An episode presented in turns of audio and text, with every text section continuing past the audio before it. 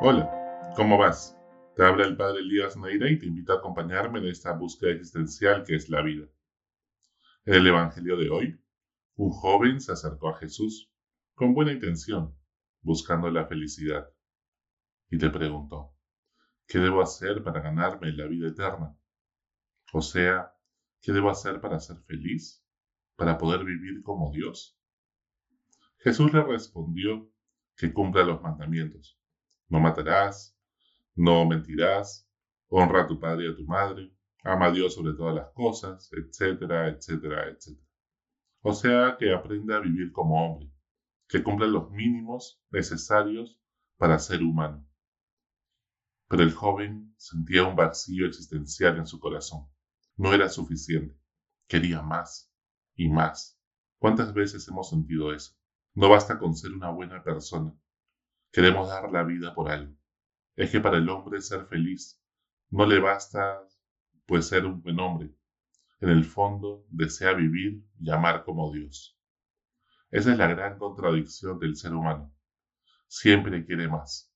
Más salud, más dinero, más tiempo de vida, más riqueza, más poder, más todo. Conocer todo el universo es en verdad un barril sin fondo su corazón. Y es que la sed del ser humano solo puede ser satisfecho con la sed de Dios. O estamos hechos para la eternidad, o el hombre es un absurdo. Quizás creer en Dios sea la única forma de creer en el hombre. Quizás tener esperanza en una vida más allá, pues sea la única forma de tener esperanza en cambiar este mundo, concreto, real, aquí y ahora. Quizás solo algo fuera de esta vida pueda darle sentido a la vida misma. Entonces Jesús lo miró con cariño y le dijo, te falta una cosa entonces. Vende todo lo que tienes, dáselo a los pobres, ven y sígueme. Pero el joven era muy rico y se fue triste. ¿Y tú? ¿Por qué estarías dispuesto a dejarlo todo? ¿A qué te cuesta desapegarte? ¿De qué cosas que ahora tienes podrías prescindir. No, no se trata de depurar tu closet por cambio de temporada, dando lo que nos sobra. ¿Podrías de vez en cuando usar el transporte público o bicicleta? ¿O estamos muy apegados a la comodidad de nuestro auto? ¿Podríamos vivir sin la última versión del iPhone? ¿Cuántos productos cosméticos realmente usas? ¿Y cuántos tienes por allí atiborrados todos en el baño que no dejan ni siquiera pasar? Por un lado. Sí, sé que te los regalaron y tienes hasta la envoltura lista para que roten el próximo juego navideño del amigo secreto. O quizás te jactas de tu gran lista de contactos en el celular y el reconocimiento social que eso te da. ¿Por qué estarías dispuesto a dejarlo todo? Y es que rico no es el que tiene mucho, sino el que necesita poco. No dejes que tu corazón se apegue a las cosas materiales.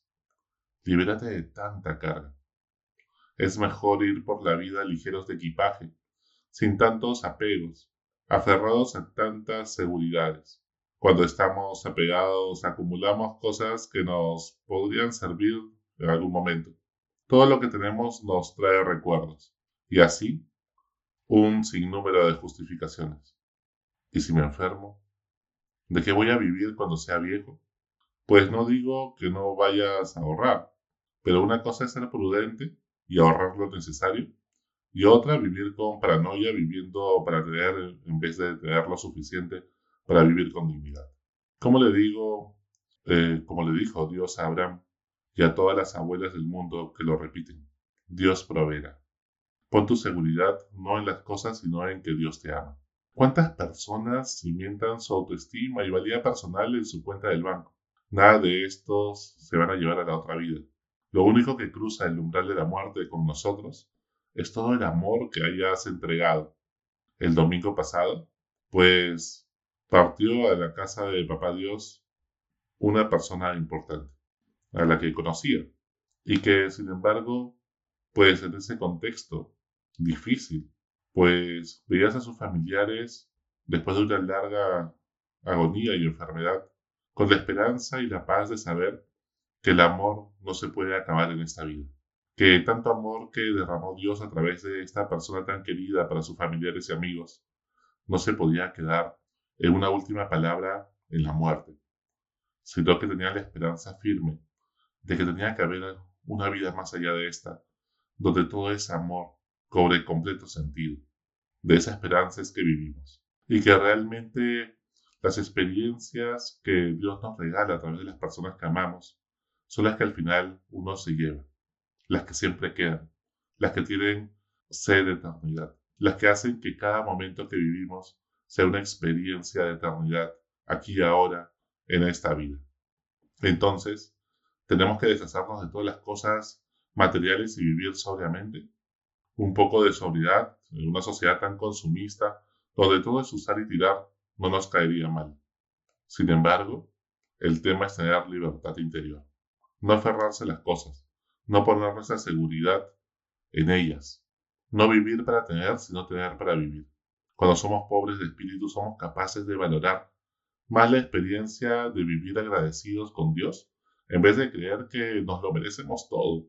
Esos momentos de amor con sabor a eternidad, con los que se construyen los recuerdos más preciados de nuestra memoria y que nos dicen quiénes somos. Cuando tenemos un corazón desapegado de las cosas materiales y de dependencias emocionales, cuando dejamos de ser esclavos de la productividad y de los patrones de éxito y estilo de vida que la sociedad nos ha impuesto muchas veces, somos capaces de entregar la vida a un propósito trascendente. Somos capaces de amar a Dios por encima de todo, con libertad y buscar el bien común. Y es que es hermoso desgastar la vida sirviendo a los demás por un ideal que trasciende la vida misma, por amor. ¿Y tu corazón cómo está en este momento? ¿Hay algún apego que necesitas dejar ir? ¿Algo necesitas soltar para poder realmente tener el tiempo necesario para hacerlo realmente importante? para amar con un amor extraordinario, lo que haces te llena la vida o terminas desgastado, cansado, asfixiado, fatigado y quizá no vale tanto la pena. ¿Para qué queremos vivir más tiempo de vida si al final cada momento no nos sabe eternidad? Hasta la próxima. Sigue buscando que Él te encontrará.